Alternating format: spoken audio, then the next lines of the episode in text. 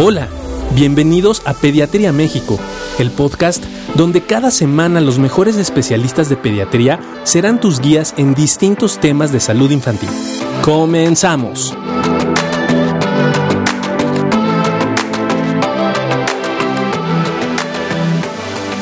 Juan Carlos, ¿cómo estás? Buenas noches.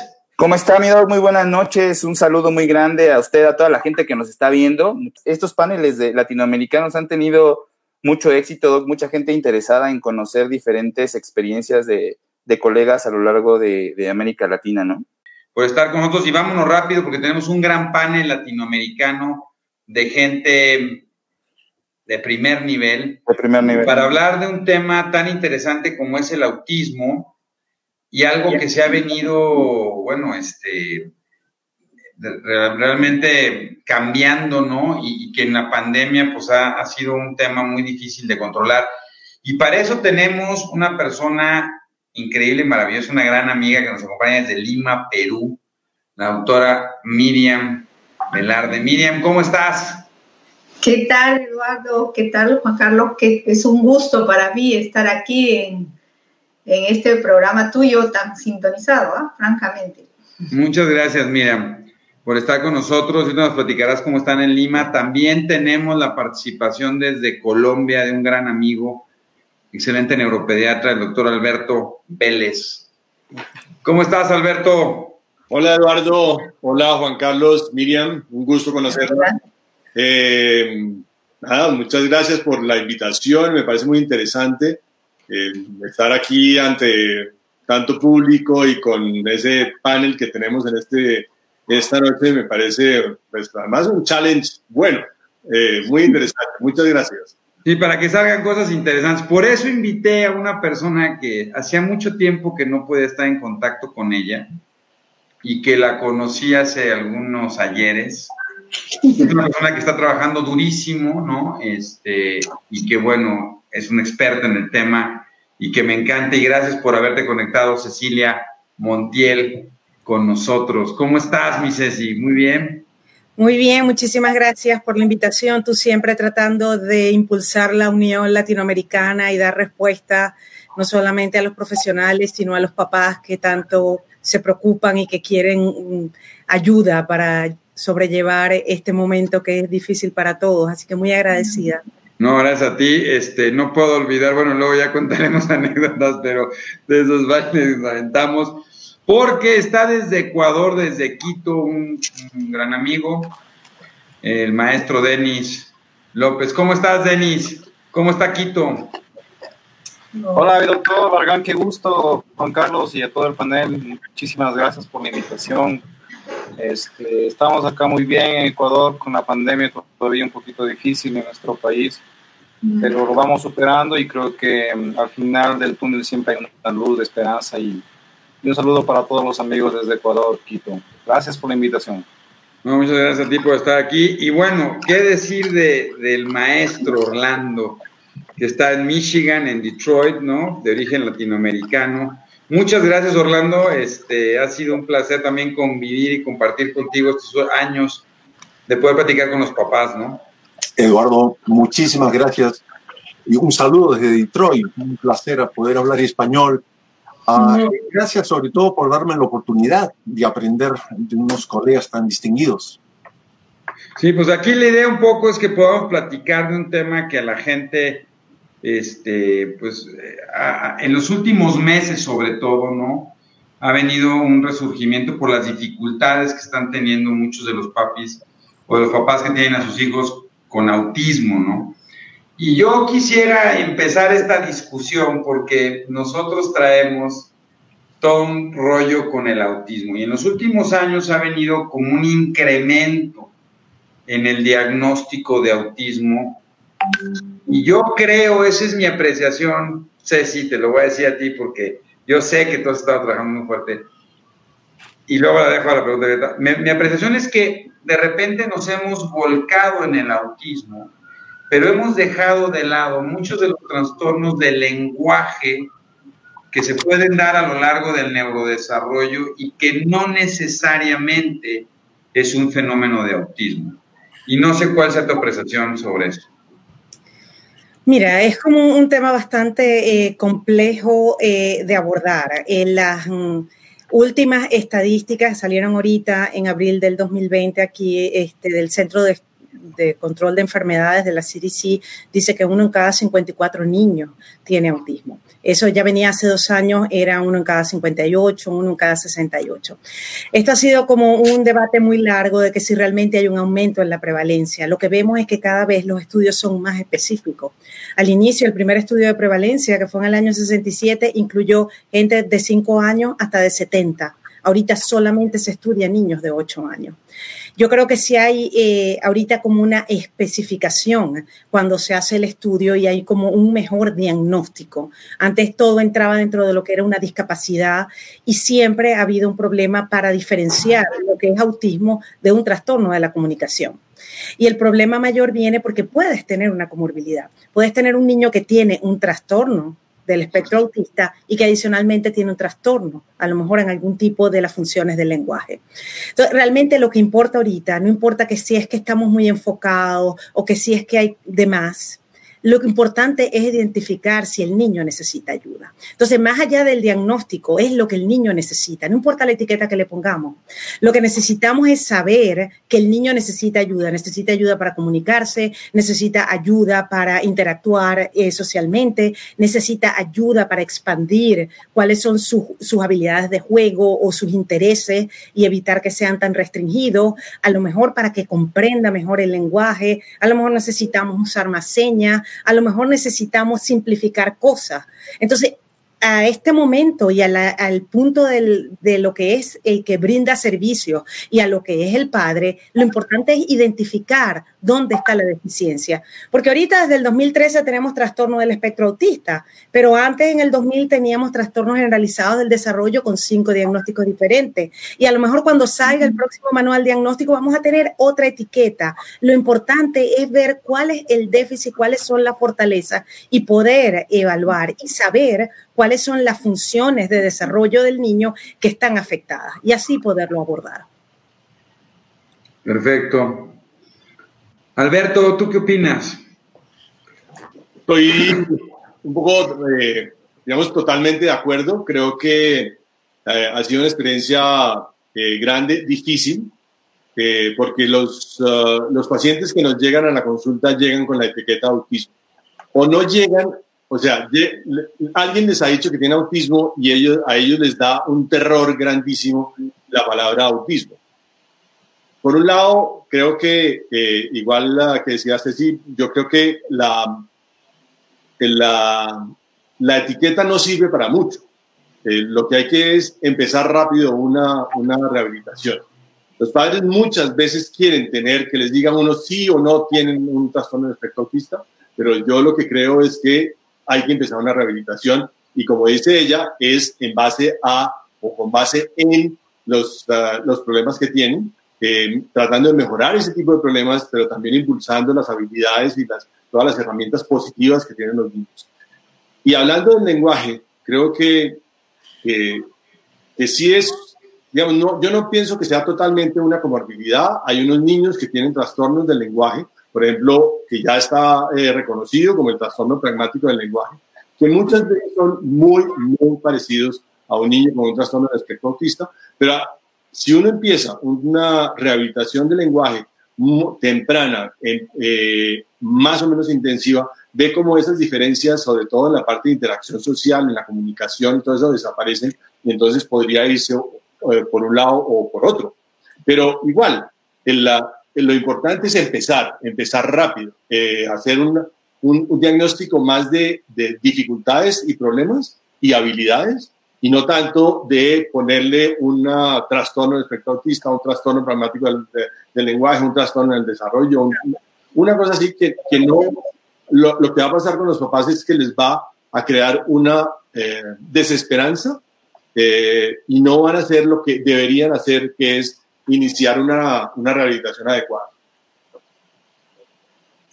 ¿Por qué, ¿Por qué, Miriam, es tan difícil encontrar estudios? Muchos papás tienen esta gran interrogante, ¿no? Es que voy, ¿no? Y, y me hacen nada más un test y sobre el test me dicen que mi hijo tiene autismo, ¿no? Y entonces yo voy con el médico, pues resulta que sí hay estudios, no hay estudios, Miriam. Eh, aquí pregunta alguien, ¿no? Errores innatos del metabolismo, este, diagnósticos diferenciales. ¿Qué podemos decirles a los papás, no? ¿Vale la pena no hacer estudios específicos o sí con un con un MChat y con un, o con, una, con un cuestionario ya puedes decir si tiene o no tiene autismo Bueno, lo que a mí me parece, hay que ver en el contexto donde estamos, porque si nosotros tenemos, por ejemplo, el MChat es muy bueno, tiene una alta especificidad y además es gratuito, es una gran ventaja. Siempre debe primar la clínica sobre todo Sí, podemos hacer los diagnósticos diferenciales si es que lo estamos pensando, pero también hay que tener en cuenta que a veces estos exámenes son más caros. Entonces, por eso depende dónde, dónde estamos, si estamos en provincias, si estamos en la capital, dependiendo de las facilidades que tengamos en el país. Entonces, pero si como yo estoy de acuerdo con Alberto y con Cecilia, de repente la etiqueta puede, puede no ser la perfecta, pero lo importante es empezar lo que es la habilitación, la rehabilitación de las, de las diferentes necesidades que tenga ese niño. Y sí, es verdad que ahora se diagnostica más porque nos preocupamos. En Latinoamérica hay ya varias, eh, varios exámenes que, o, que uno va haciendo como un cribado ¿no? Por ejemplo, está el test del peruano del desarrollo, donde que si bien no es específico para el autismo, pero nos da alerta, alertas que lo ven de los 0 a 5 años en los CREDES, para poder nosotros tener una idea de que algo no está bien. Sí se puede hacer el diagnóstico diferencial si uno lo, lo plantea y es necesario para el, para, el, para el niño. Pero lo importante para mí también es eh, que entre a la terapia que debe ser interdisciplinaria. Muy bien. Entonces, Denis, sí es importante la edad del diagnóstico, o sea, hay que correr tras el diagnóstico, o no importa, como dice Ceci, ¿no? Y entonces, si detecto un problema de lenguaje independientemente de la taxonomía, la clasificación o como le quiera poner el nombre, empiezo a trabajar específicamente o si vale la pena correr y poner el diagnóstico de autismo temprano y establecer el diagnóstico. Porque ahorita les voy a preguntar a todos cuál, que es una, que es algo, o sea, que, que es muy difícil. ¿Cuál es la edad perfecta o cuál sería la, la edad ideal para poder diagnosticar a alguien con autismo o decirle a alguien estás en riesgo de, pero no necesariamente es el diagnóstico de? Bueno, eh, acotando un poquito a la, a la intervención de los colegas, eh, pienso que de la charla que tuvimos la, la semana anterior acerca de Lenus Gastó, se tocó un tema que hoy en día sigue siendo y, va a ser no el futuro, sino el presente de la medicina, que es la medicina de alta precisión. Buscamos ya un poco más, más allá de hacer un MCHAD o buscar la clínica, que es lo más importante siempre en la medicina Muchas veces en nuestras consultas vemos al niño que llega haciendo sus estereotipias, eh, llega obviamente con características floridas de un espectro autista. Y bueno, nosotros como somos clínicos damos rápidamente un diagnóstico. El abordaje, como lo sabemos muy bien, debe ser en forma multidisciplinaria con el abordaje clínico. Eh, existen varias pruebas, de lados, creo que es una de las más importantes. Eh, Eduardo, como usted sabe, eh, cuando estuvo acá en el país, yo le presenté un proyecto de, este, de esto que estamos queriendo hacer aquí en nuestro país, el, laboratorio de video, observación clínico neuropsicológico, tratando de buscar esas características precisas del niño o de la niña que tiene autismo. Creo que este tema de la ventana de oro, que lo llamo yo, cuando detectar o diagnosticar o dar una impresión diagnóstica de autismo, sigue siendo una controversia para ciertas personas para ciertos grupos. Pero creo que la ventana de oro es muy clara, ¿no? Desde los 2 a los 4, incluso se puede extender hasta los 6 años de edad. creo que es, es la edad precisa para buscar un diagnóstico. No podemos irnos antes, o no podemos llegar a un diagnóstico a un niño de menos de un año de edad y creo que tampoco se nos puede pasar por alto a un niño que ya tenga 10 años de edad y decirlo a esa edad, mira, tu hijo tiene autismo.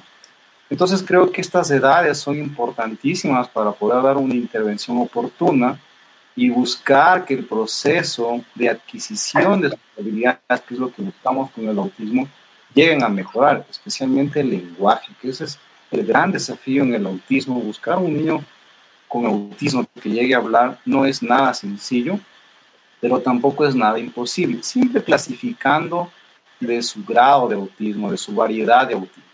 Y eso es lo que buscamos en forma temprana. Oye, Orlando, pero, pero tú que eres experto en las familias, el decirle a una familia tempranamente que su hijo tiene autismo puede tener un impacto importante en el funcionamiento de la familia, o por el contrario, no hacer un diagnóstico. Ahorita lo, hablamos, ¿qué edad debería ser? Ya la si ya está lista para, pero Orlando, ¿tú cómo ves esta fase de los papás? Porque a veces los médicos podemos ser un poco paternalistas y, que nos acusen de no querer ponerle el diagnóstico de autismo tempranamente, y a lo mejor sí debería de haber sido. ¿Tú cómo ves todo este? Porque, porque aquí el involucro de los padres es muy, muy importante, ¿no? La familia es fundamental en el autismo. Ok, es un tema bastante interesante. Justamente hoy día estuvimos conversando en la clínica cuándo es el momento apropiado de compartir con el paciente en general el diagnóstico, no solo autismo, cualquier diagnóstico, pero hablando específicamente de autismo, yo creo que es bueno compartir el diagnóstico de un paciente cuando el compartir el diagnóstico tiene un propósito clínico, va a favorecer al paciente de alguna manera. Compartir el diagnóstico por compartir una novedad, por compartir una noticia, ciertamente no ayuda porque, como tú bien dices, los padres pueden tomar de diferentes maneras el diagnóstico. Si yo voy a compartir eh, con un adulto que tiene un diagnóstico, un, autismo de alto funcionamiento, es porque espero que ese conocimiento le va a servir a él y no va a ser una razón para que él diga, bueno, ya tengo una enfermedad, ya tengo el nombre y la enfermedad. Pero hablando del diagnóstico, eh, estoy de acuerdo con mis colegas en términos de que no se trata de etiquetar a un niño, pero sí debemos diagnosticar. Y debemos diagnosticar al comienzo, porque el diagnóstico nos va a llevar al tratamiento. Lo que yo veo con mucha frecuencia trabajando con niños es que el niño llega con el diagnóstico de TDAH. Y cuando converso con la familia, el problema es que no presta atención. Converso con los maestros el niño no presta atención. Y cuando tienes la oportunidad de conversar con el niño, de pasar un poco de tiempo con el niño, no es que el niño no presta atención. Hay niños que tienen autismo y están prestando atención y prestan una atención increíble. Lo que pasa es que no prestan atención a lo que el maestro quiere que el niño preste atención. No presta atención a lo que los padres quieren que el niño preste atención. Entonces, el diagnóstico es vital porque el diagnóstico nos va a indicar el tratamiento y estoy de acuerdo, en el tratamiento debemos trabajar con las fortalezas más que con las habilidades. Pero si no tenemos un diagnóstico claro, el tratamiento no va a ser claro. Tenemos que tener un diagnóstico que nos permita compartir un, un lenguaje en común, de manera que el neurólogo, el psiquiatra, el pediatra, el psicólogo sepan que estamos hablando de autismo y no estamos hablando de otra entidad. Perfecto. Y decir ahorita para que hable Ceci, ¿no? Que, queremos su opinión, evidentemente, y la edad es un reto, eh, porque así es como se nos presenta, ¿no? Y siempre que vemos artículos nuevos, eh, cada artículo parece ser que le va bajando la edad, ¿no? E intenta, intenta tener diagnósticos cada vez más tempranos. Pero también lo que es una realidad es que el tener un diagnóstico tan rápido tiene que ver mucho con la exigencia de los padres de poder conocer el diagnóstico, ¿no? Parece ser que es eh, necesario para ellos el poderlo tener, aunque ya cuando platicamos con ellos, en este, en este sentido lo que decía Denis es muy interesante, donde no solamente se establecen estos criterios solo para autismo, sino evaluamos el desarrollo en general e incluso sí se pueden realizar intervenciones tan temprano como al año de edad o antes, si es que tenemos los fenómenos de retraso en el desarrollo, y hay que empapar a los padres para hacerlos entender que esto ya es parte del tratamiento, que estamos empezando un proceso terapéutico que posteriormente nos va a apoyar mucho, tanto en el proceso de diagnóstico como seguir a lo mejor con el proceso de terapias. Ceci, ¿tú qué opinas en cuanto a esto? La edad diagnóstica es un reto que has visto tú en los nuevos estudios clínicos. Eh, no solamente es que lo que he visto, los, anoté para que no se me olvide ninguna de los puntos. Primero, yo sí creo en el diagnóstico. Es más, eh, lo que les quiero, les quería decir es que parte de mi investigación más importante es edad de diagnóstico. En lo que usualmente publico es edad de diagnóstico del autismo, porque los latinos que viven en Estados Unidos dicen que son diagnosticados por lo menos dos años y medio más tarde que lo que son eh, eh, diagnosticados el resto. Entonces, hicimos una investigación en Venezuela y luego en toda Latinoamérica para ver, pensando, bueno, eso es porque este, los latinos que viven en Estados Unidos no hablan inglés, no tienen seguro, los que están ilegales, el estatus migratorio. Hicimos un estudio en Venezuela administrando a administrando eh, la entrevista a la ADIR, todo completo. ¿Y cuál es nuestra sorpresa? Que incluso más más tardíamente, a pesar de que los papás se dan cuenta a los 17 meses en promedio de que algo está mal con el niño, el diagnóstico no ocurre sino hasta cuatro años después. Entonces, nosotros iniciamos, los papás empiezan a darse cuenta que algo no está bien, van al médico y si ese proceso no se da completo, los papás van a seguir buscando y hoy en día los papás están más informados, no solamente por las redes sociales, sino porque existe el doctor Google y se meten y les va a dar información. Entonces uno como profesional tiene que darle respuesta a los padres. Sobre todo lo que decía eh, Orlando es sumamente importante. Hoy en día la mayoría de las terapias de intervención temprana son terapias mediadas por padres. Tú transfieres parte de la información al papá para que el papá tú lo entrenas en habilidades para que el papá en el día a día pueda reforzar y pueda impulsar el desarrollo del día. Entonces, del niño. La edad de diagnóstico es fundamental. Se busca que el niño esté diagnosticado antes de los tres años. Hay muchos estudios que dicen, sobre todo de Rebeca Landa en, en el Kennedy Krieger en Baltimore, que dice que ya es igualmente válido diagnosticar a los 24 meses que a los 36 meses, que son los tres años. Entonces, por supuesto que tenemos un reto y aquí estamos rodeados de muchos neurólogos, neuropediatras. La plasticidad cerebral nos habla de eso. Nosotros tenemos lo que dice Denis de la ventana de oro. Si nosotros a los tres años, un niño, su desarrollo te dice que debe tener entre 150 y 300 palabras, a los cinco años son entre 5.000 y 7.000 palabras. Entonces no es lo mismo cerrar una brecha y unas habilidades más cortas que esperar y entonces tener que ir a llenar una, una habilidad muchísimo más grande y más compleja. Entonces, por supuesto que la edad de diagnóstico y el diagnóstico son fundamentales, solo que tenemos que ir un poco más allá del diagnóstico. El diagnóstico no se, no se, no se diagnostica al niño, es una entidad que el niño tiene. Hay que ver el niño como algo mucho más global para intervenir. Por supuesto. Doctor Orlando, tenía un comentario respecto a algo similar. Sí, y es el momento que decidimos compartir el diagnóstico con los padres. Es bastante más que decirle al papá y a la mamá, su niño tiene autismo. Generalmente los padres tienen una noción de lo que es autismo, pero lo que les estamos diciendo es que la vida cambia desde el momento que saben que el niño tiene autismo, porque va a haber trabajo para ellos poco más que por el resto de su vida. Entonces, no solo se trata de compartir la noción de cuál es el diagnóstico, sino cuál es la implicancia de un, para un padre, para una madre, el saber que su niño tiene autismo. Y yo lo veo en mi práctica, si es que no tomamos un buen tiempo, una sesión quizá dos, para conversar con los padres sobre qué implica tener autismo cuál es realmente la extensión del de, eh, el tratamiento de autismo, cuáles son las habilidades, cuáles son las fortalezas que vamos a encontrar en un niño con autismo. Si no los ayudamos a los padres a confrontar la realidad de que el niño tiene autismo, realmente vamos a tener dificultades para empezar un tratamiento efectivo. Creo que no solo es muy importante hacer un buen diagnóstico, sino saber cómo transmitírselo a los padres si los padres no tienen una idea clara y si no se sienten envueltos en el tratamiento, va a ser muy difícil sacar adelante este niño.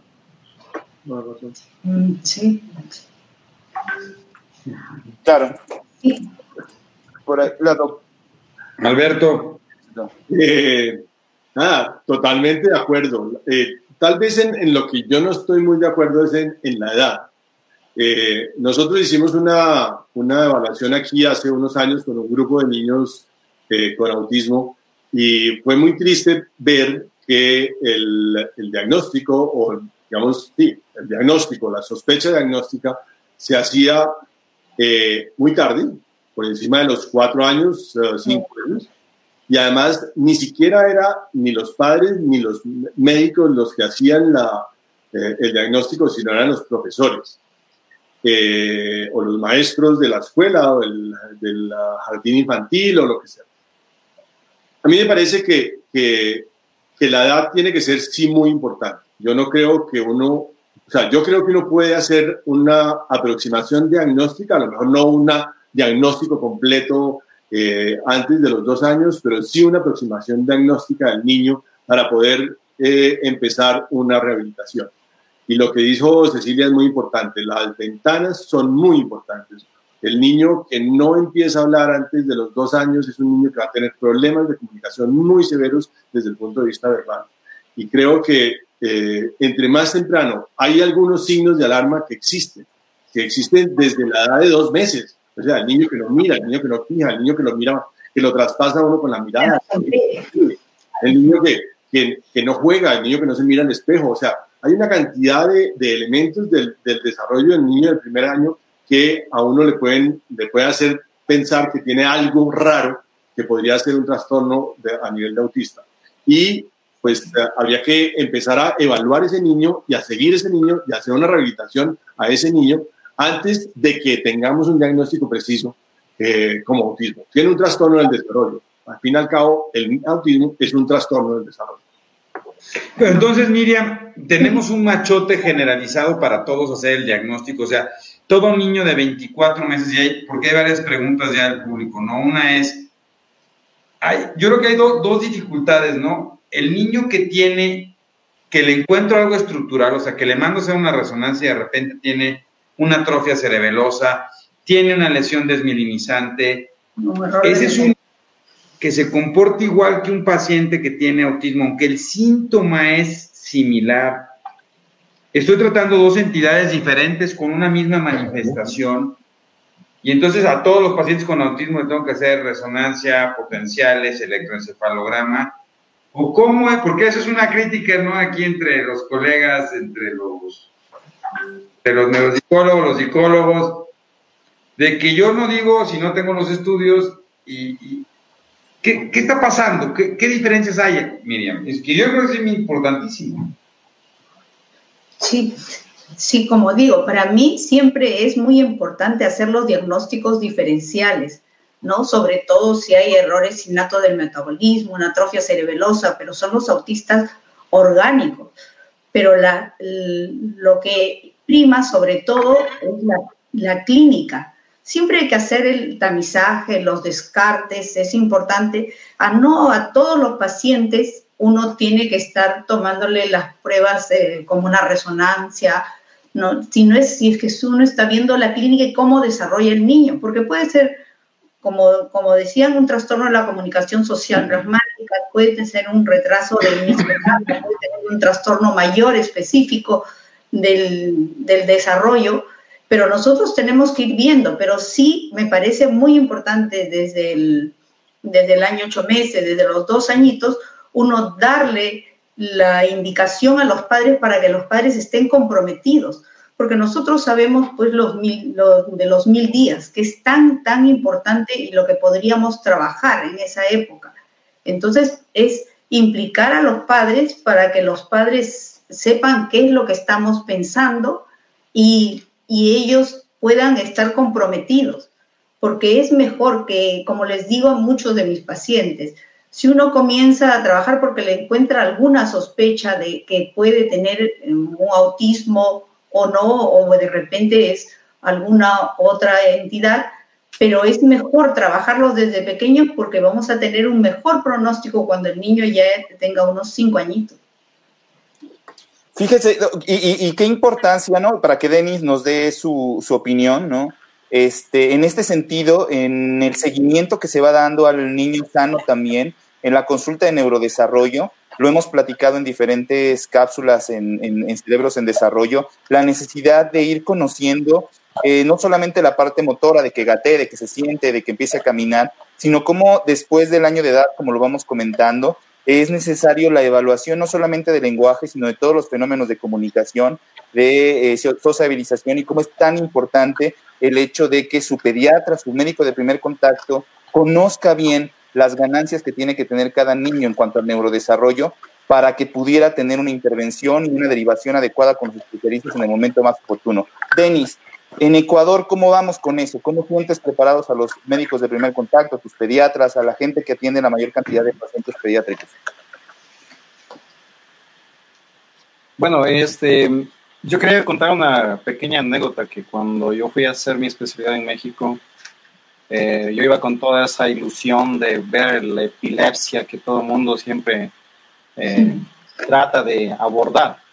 Pero me encuentro con una sorpresa que en el Hospital Infantil de México existen clínicas de trastornos del desarrollo, como es el TDAH y como es el autismo. digo, bueno, yo no venía acá a aprender eso, yo vengo a aprender epilepsia. Entonces, ahí es donde uno se da cuenta, eh, en verdad, que la importancia de saber hacer un abordaje clínico como pediatra, que, vamos en, en principio no lo sabemos hacer y muchas veces esa pienso que es una razón importantísima del incremento de las estadísticas del autismo, porque ya conocemos más el, espectro, conocemos más la entidad y obviamente sabemos cómo abordarlo. Sin embargo, la, la realidad es diferente porque muchas veces el niño autista viene en lo que nosotros acá conocemos o llamamos el tour de neurología, porque eh, los padres siempre buscan que el médico le diga otro diagnóstico o le diga otro pronóstico. Entonces muchas veces en ese tour el, médico dice, bueno, le hicieron el electroencefalograma, perfecto, le voy a repetir el electro, ¿no? O le hicieron la resonancia magnética del cerebro, vamos a repetir la resonancia. Y creo que estamos abordando en un tema económico que con esta pandemia hay que saberlo controlar. Yo hablaba de este famoso o de esta nueva entidad que es la medicina de alta precisión. Creo que los colegas que están en Estados Unidos saben un poco más del tema. Nuestros países latinos, por pobres que somos, abordar genéticamente a un niño con autismo todavía nos cuesta y nos cuesta muchísimo por el factor económico. Pero conocemos, sabemos ya que el panel genético de abordar el autismo nos va a dar muchísimas pautas en relación a un tratamiento más oportuno y obviamente pronóstico con mayor fortaleza. Entonces creo que en ese punto podemos evitar el gasto que en cierta manera puede ser innecesario, en cierta manera, porque no podemos dejar de recordar que el niño con espectro autista, como algún miembro del panel decía, viene con comorbilidades. En este caso hablamos de epilepsia, y que muchas veces las dejamos como a un lado cuando hablamos de autismo. Entonces, siempre creo yo que en el abordaje inicial debemos abordar esta parte estructural y funcional del cerebro del niño y obviamente enfrentarnos a las diferentes comorbilidades. Bueno, pero mira, yo te voy a decir una cosa y lo dejo al panel, ¿no? Interesante. Es, doctor, dice que su hijo tiene dos años, tres meses, sí tiene un autismo de alto funcionamiento secundario a una alteración del microarreglo del cromosoma 17Q2528. Va. Pues vamos a darle risperdal, vamos a darle cannabis, vamos a darle unas ondas electromagnéticas, póngale ozono por la noche, ¿no? Este, y llévelo ahí a que le den una terapia y de repente ves las terapias y hay como 1800 terapias porque ya para todo hay terapias mindfulness, time, ABA, Denver, este, neurodesarrollo. Entonces, de repente los papás, cuando, porque ya me dijeron que tienen autismo, hicieron los estudios, porque se nos va a ir rapidísimo, esto es lo que los papás no están buscando, también algunos docentes, es, ¡pum! O sea, si se abre todo este canal ¿quién me tiene que dirigir a través de este proceso? ¿A quién me va ayudando a tomar decisiones? Probablemente yo creo que dentro del grupo de la mayoría de los trastornos del neurodesarrollo, las familias que tienen trastorno del espectro autista son las que menos tratamiento farmacológico quieren dar hay un gran rechazo por el tratamiento farmacológico. Probablemente lo más importante es, este, se viene rápidamente, eh, se viene rápidamente lo de las dietas y todo lo demás, ¿no? Entonces, ¿cómo ves? Bueno. Ok, el, el, el, proceso de manejo de un caso, de cualquier, cualquier problema que sea, los papás tienen que coger quién va a ser como el manager del proceso, ok, quién va a ser el gerente que va a acompañarlo, ok, va a ayudarlo en la toma de decisiones. Es, es, una realidad. Cuando tú a ti le dices a un papá, su hijo tiene autismo, en ese momento separa el mundo de ese papá. Y cuando en tres milésimas de segundo vuelve a arrancar y ya está un mundo diferente. El niño que tenía es diferente, los recursos financieros son diferentes porque, bueno, ahora tengo que invertir dinero en esto. Entonces, el mundo cambia, como decía Orlando, nosotros tenemos que apoyar a los papás en este proceso. Entonces, si es el psicólogo, el psicólogo lo acompaña y lo ayuda a tomar decisiones apropiadas. ¿Y qué significa decisiones apropiadas? Primero, que sea apropiado al nivel de desarrollo del niño el tipo de tratamiento que vamos a dar.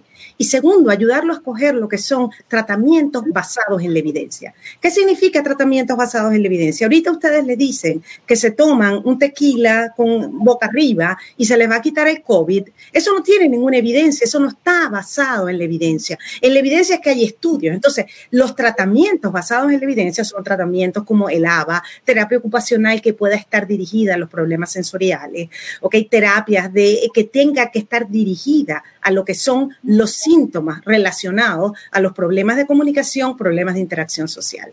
Entonces, aquí hay que ayudarlos a decidir, ¿ok? Y ofrecerle información a los papás.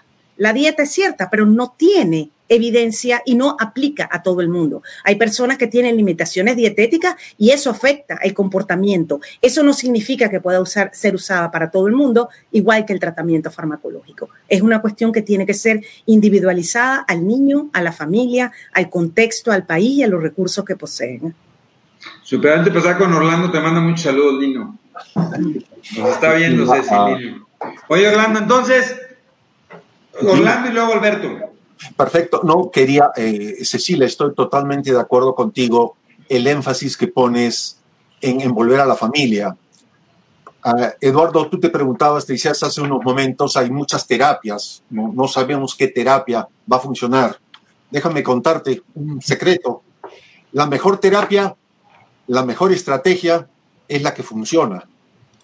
¿Y quién nos va a decir si funciona? No necesariamente el neurólogo, no necesariamente el psicólogo, la persona que vive con el niño día y noche, el padre. Por eso la importancia del padre como miembro del equipo de trabajo.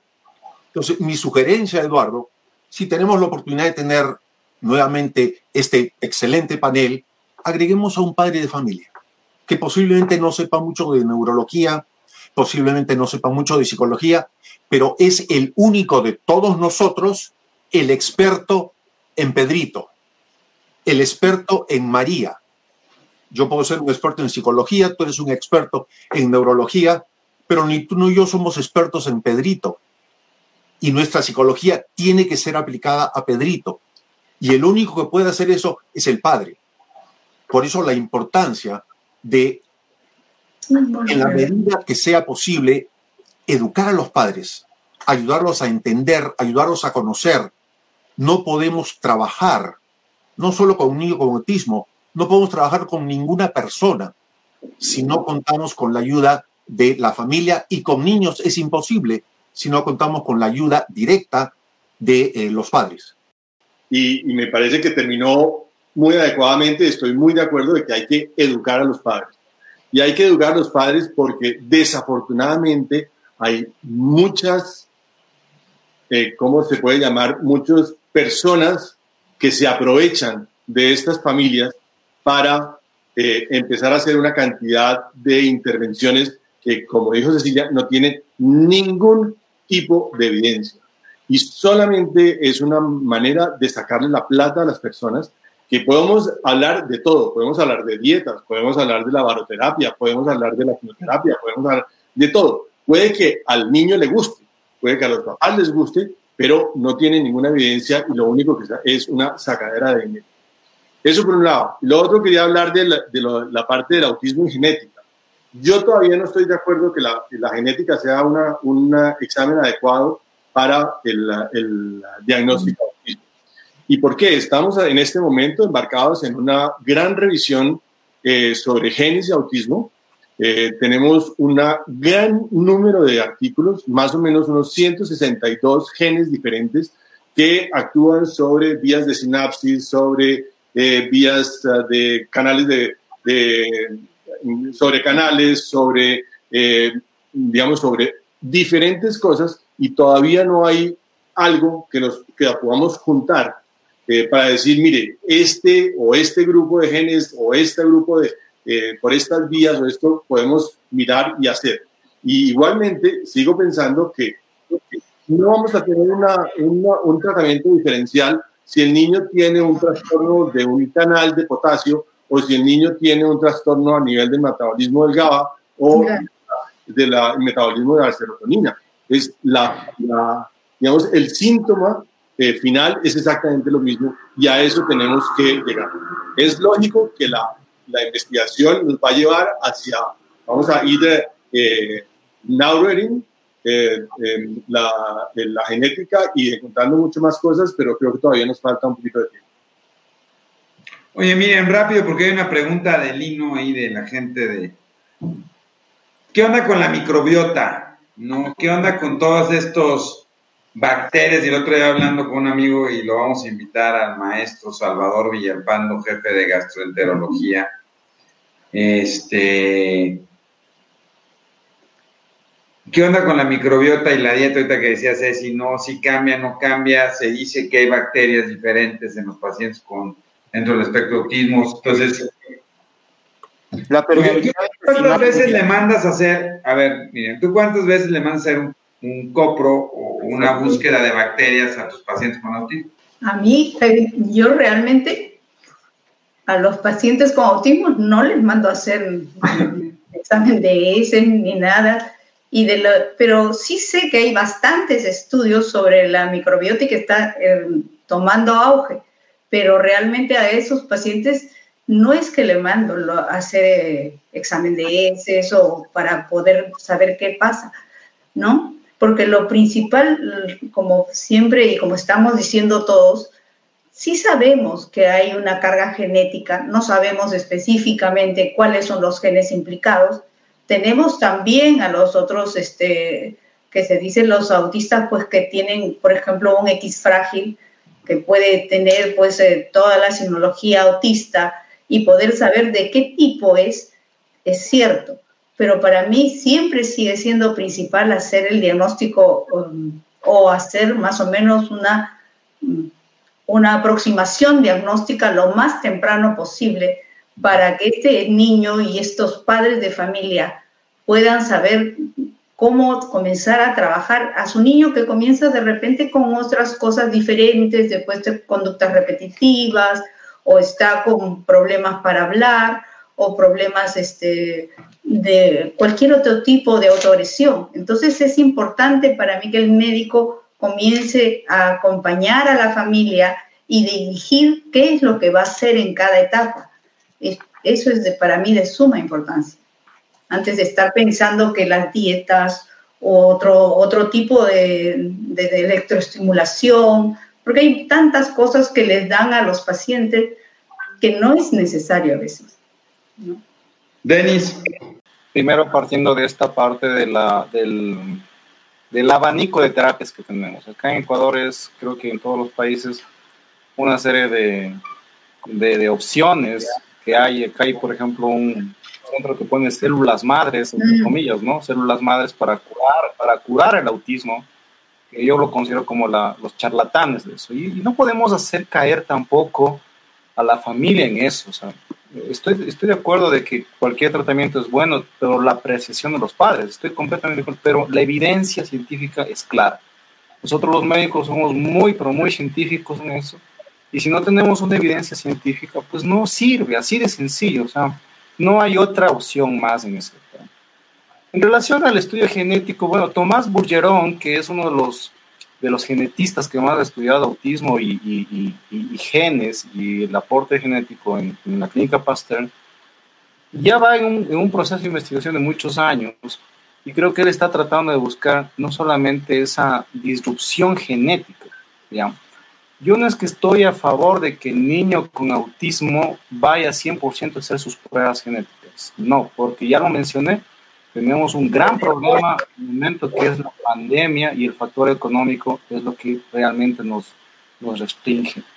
Pero estoy completamente seguro que ese es el presente y el futuro de la medicina. Por eso estamos hablando de medicina de alta precisión.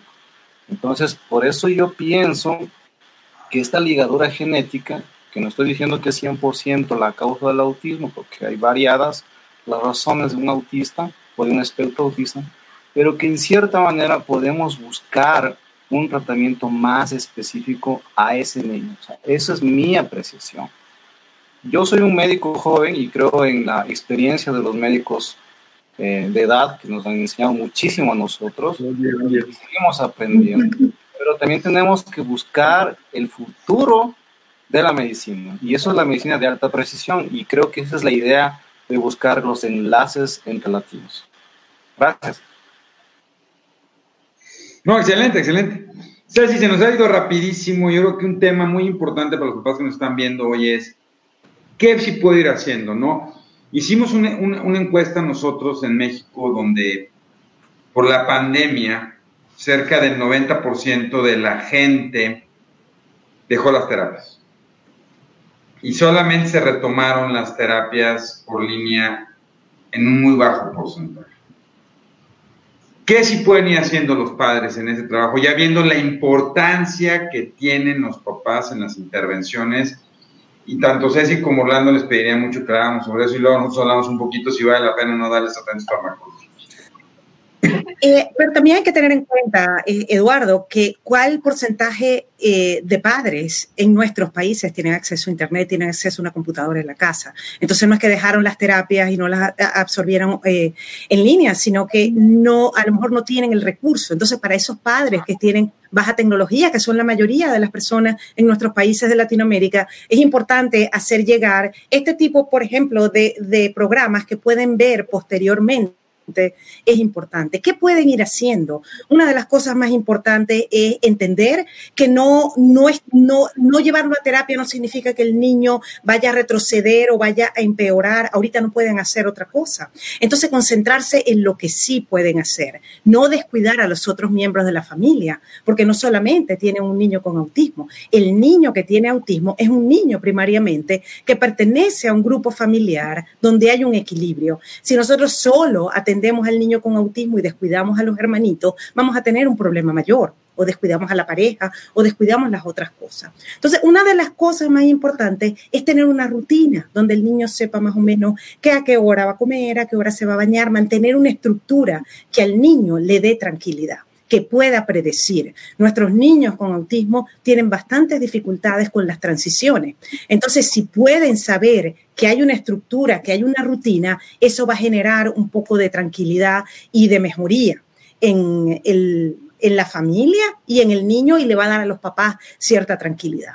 No le van a enseñar todo lo que no ha podido aprender. Entonces, como que metas a corto plazo, cosas inmediatas, por ejemplo, que se pueda poner las medias, que se pueda desvestir, que ayude a poner la mesa, no concentrarse tanto en lo académico, sino en lo que funciona. Lo que va a hacer es que este niño pueda ser un miembro útil de su familia y de la comunidad. Entonces, eso ayuda muchísimo a la familia en este momento. Denis, Alberto, estoy totalmente de acuerdo con ustedes. La ciencia debe primar pero no nos olvidemos que estamos aplicando una ciencia a seres humanos y no hay ciencia tan exacta que pueda ser aplicada indiscriminadamente a todos los seres humanos. La terapia cognitivo-conductual es científica y funciona en muchos casos y no funciona en otros. Por eso, el tratamiento va a ser efectivo si hay una coincidencia entre la técnica, la estrategia que usamos y el individuo al cual se le va a aplicar. Y ahí es donde creo que el rol de la familia es importante y estoy de acuerdo, es la educación de padres, que debemos prestar mucha atención. yo, quiero hacer una, una, pregunta, ¿no? Y es ya en el contexto, se ha pasado muy rápido el tiempo, pero a mí me gustaría saber, porque siempre, y, por lo menos lo que hemos escuchado acá de nuestros pacientes, es lo difícil que ha sido tener a los niños eh, con autismo y con trastorno por déficit de atención en casa ahorita durante el confinamiento, ¿no? Y hemos observado y hemos, nos han reportado muchísimos fenómenos eh, de ansiedad, de irritabilidad en los pacientes. A mí me gustaría, porque siempre escuchamos la parte negativa de que el niño esté confinado, ¿no? Y que probablemente haya muchos, muchos eh, em, procesos que realmente se vuelvan negativos. Pero a mí me gustaría escuchar de, de, quien guste dar el aporte, este, ¿cuál sería la parte positiva para un paciente con trastorno del espectro autista de encontrarse confinado junto con sus, con sus padres en estos, en estos momentos? Tal vez lo más importante es la relación.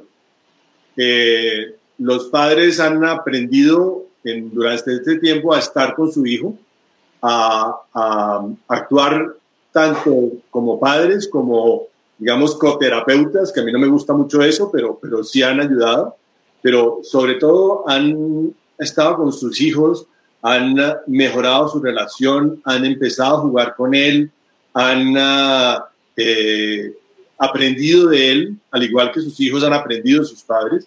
Y creo que lo, eh, ayer vi una, un niño eh, en que la mamá me decía, mire, eh, este tiempo, le preguntaba, bueno, ¿cómo está el niño en este tiempo de, de cuarentena? Me dice, mire, mucho mejor que antes. Pero ¿cómo así? No, es que hemos tenido una especie como de, de, relación mucho más estrecha con él, tanto el papá como yo, como, como con el niño, y el niño ha florecido de una manera impresionante. Está hablando más, está poniendo más atención, está eh, haciendo eh, cosas que antes no hacía. Un poco lo que se decía Cecilia, de esas pequeñas cosas diarias que, que seguramente antes en la terapia no hacía, ahora lo está haciendo. Entonces yo creo que esa eh, como unión entre la familia ha sido muy provechosa para mí.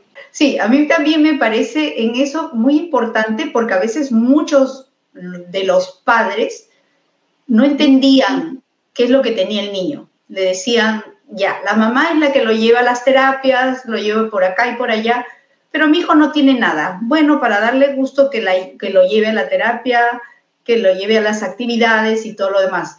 Pero ahora, como están confinados en la casa, el padre se ha dado cuenta que su hijo sí verdaderamente es diferente y ha comenzado a entender y muchos de los padres de mis pacientes han comenzado a participar con los niños en sus actividades. Para nosotros, por ejemplo, ahora nuestro presidente habló, porque en el Perú, desdichadamente, no podemos, este, este no estamos conteniendo bien esta pandemia. Y otra vuelta, eh, vamos a tener los domingos bloqueados y hay una, una cuarentena focalizada en, varios, en varias provincias. Entonces, se había logrado, como dice Cecilia, que ya se organizaran los niños, pero ahora también, otra vuelta, van a poder, no van a poder ya salir los niños sino hasta cinco cuadras de la casa por media hora. Entonces ahora se está pensando cómo van a trabajarse con estos niños y los padres. Sobre todo es la organización, que ellos tengan una rutina, que ellos puedan aprender a seguir mm, lo que puedan hacer con sus padres, que están en teletrabajo además. Brevemente que eh, con los niños hiperactivos yo sí tengo un problema bastante grande en esta época, porque no tienen actividad que hacer. Pero con los niños con autismo no necesariamente. ¿Cuántos padres dicen yo quisiera que mi niño salga a jugar con la pelota, que salga a correr? Muchos niños con autismo no les gusta salir a correr detrás de la pelota. Esas son las cosas que quizá a mí me gustaban que yo no tengo autismo, pero mi hijo tiene autismo. Por lo tanto, una vez que el niño ya se da cuenta que no puede seguir con la rutina que seguía cuando iba a la escuela, el estar metido en casa es la oportunidad ideal para crear rutinas. No hay mucho que hacer. Podemos crear rutinas y es muy fácil crearlas porque no podemos salir, no podemos ir a ninguna parte. Entonces los niños con autismo, por lo menos los que he tenido oportunidad de indagar estos días, la pasan bien los hiperactivos, ellos están teniendo una dificultad más grande. Esto es, eh, fundamental porque a la familia le está dando la oportunidad de reaccionar en una situación de emergencia, de confinamiento que puede repetirse. Ahorita todos estamos en esto, pero supónganse que a la mamá o el papá tenga que mudarse, tenga que irse a trabajar a otra parte y no pueda ver al niño. Supónganse que alguien se enferme, la mamá tenga que ir a cuidar a alguien, que la mamá le pase algo que tengan que cambiarlo de colegio. Entonces, en estas situaciones los papás están teniendo una forma mucho más contenida de hacer como un ensayo de cuáles son los mecanismos y las actividades que puedan ayudarlos en esas situaciones.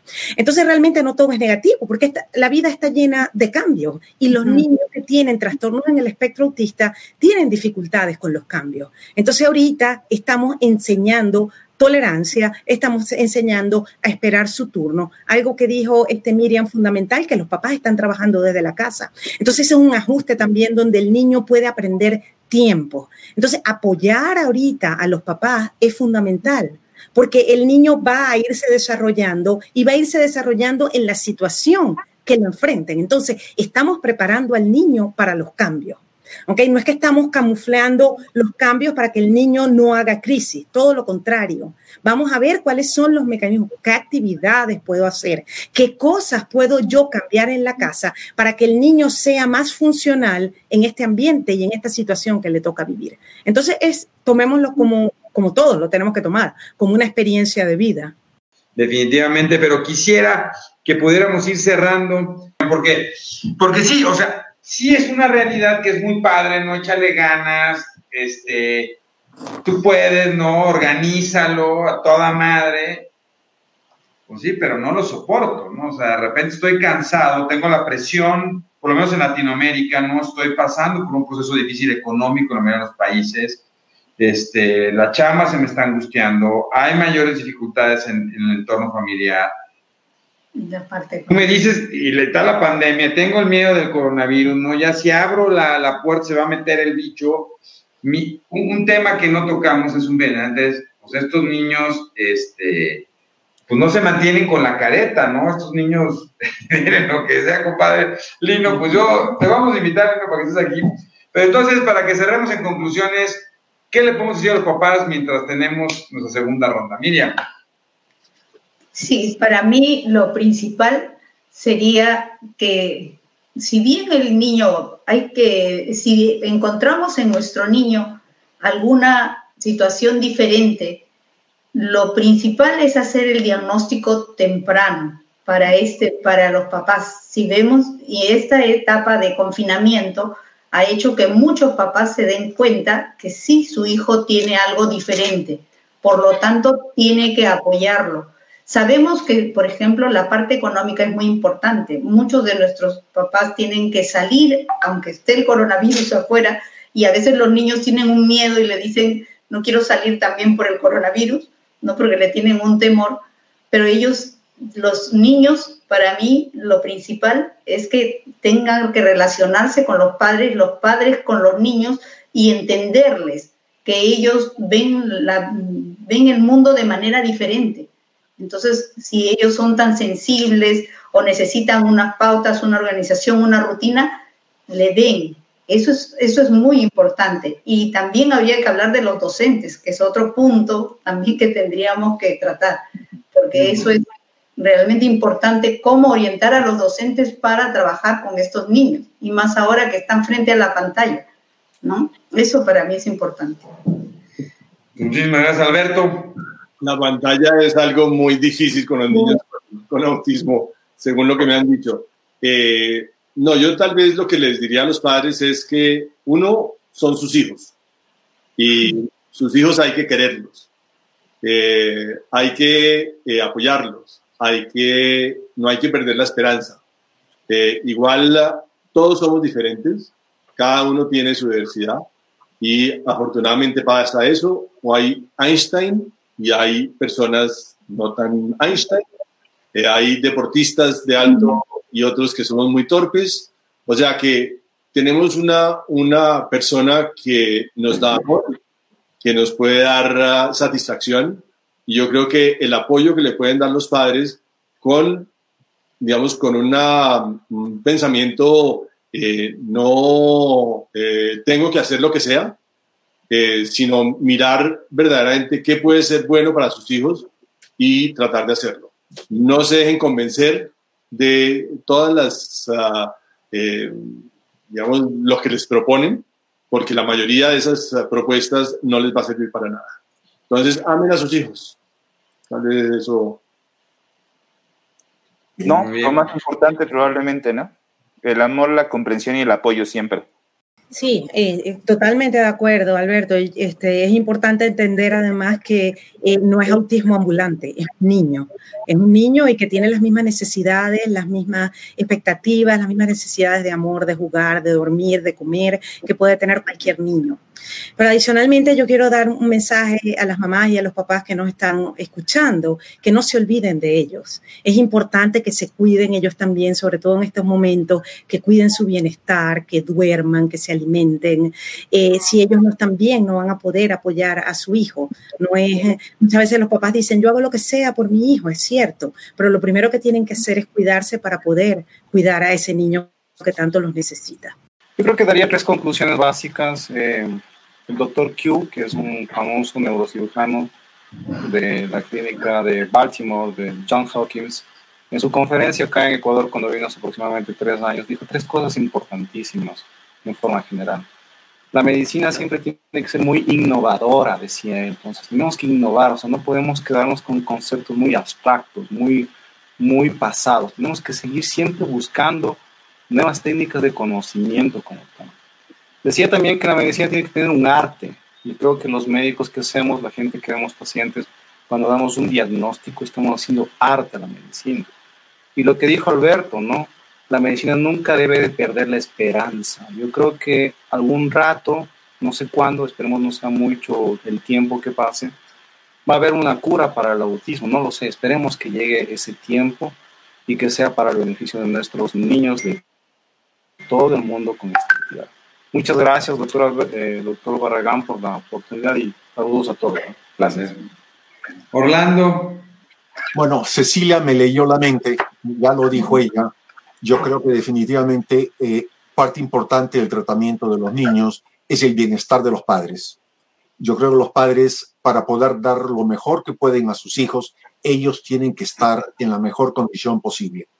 Es frustrante, es difícil, por eso ellos deben buscar oportunidades de relajarse, oportunidades de distraerse, oportunidades de conversar, conversar acerca de las frustraciones, conversar acerca de lo que han aprendido, conversar acerca de lo que no saben, pero si los padres quieren dar lo mejor posible para sus hijos, deben preocuparse por ellos mismos también y buscar ayuda para ellos mismos, ellos mismos estar tranquilos y aprender lo que necesitan conocer para el beneficio de sus niños. Gracias por la oportunidad de aprender con todos ustedes. No, pues muchísimas gracias Orlando y la verdad es que la gente se quedó, este, la gente se quedó emocionada y hay un montón de temas súper interesantes en autismo y, yo creo que ojalá este, se animen a estar otro día con nosotros, ¿no? Les agradezco muchísimo, sé que para algunos de ustedes ya es mucho más tarde. Gracias a toda la gente que estuvo, hay muchísimas preguntas, muchísimas felicitaciones a todo el panel. Les agradecemos por estar aquí, por compartirnos todas sus experiencias. Para mí lo más importante, y yo creo que el panel lo resume, es la familia es indispensable en el autismo. Tienen que cuidarse los papás porque es una situación desgastadora y, y por favor platiquen mucho con sus médicos. Y lo más importante es tener un equipo médico. Yo creo que Orlando tocó un punto esencial junto con Ceci y es, somos un equipo, ¿no? Y el poder de repente discutir temas, y eso lo hemos estado viendo también en otras patologías, en otros trastornos o enfermedades, es que este equipo médico de repente pueda sentarse a discutir sobre cada uno de los pacientes, porque acuérdense que el diagnóstico y el tratamiento es individualizado y que muchas veces lo que vamos buscando es la mejoría del niño sobre lo que estamos haciendo. Pues, Juan Carlos, te lo agradezco muchísimo. Gracias a todos, gracias a todos por hacerlo. Gracias. Chao. Esto fue otro episodio de Pediatría México. Y recuerda, los países caminan con los pies de sus niños. Si este episodio crees que le puede ayudar o servir a alguien, por favor compárteselo. Le podrías estar ayudando mucho más de lo que te imaginas. Síguenos en nuestras redes sociales. En Facebook e Instagram nos puedes encontrar como AMHIMCDMX, AM de Asociación de Médicos, HIM de Hospital Infantil de México y CDMX de Ciudad de México. Nuestra página web es amhim.com.mx. Para cualquier duda o comentario, escríbenos al correo electrónico pediatriamexicopodcast.gmail.com. Gracias por acompañarnos. Hasta la próxima.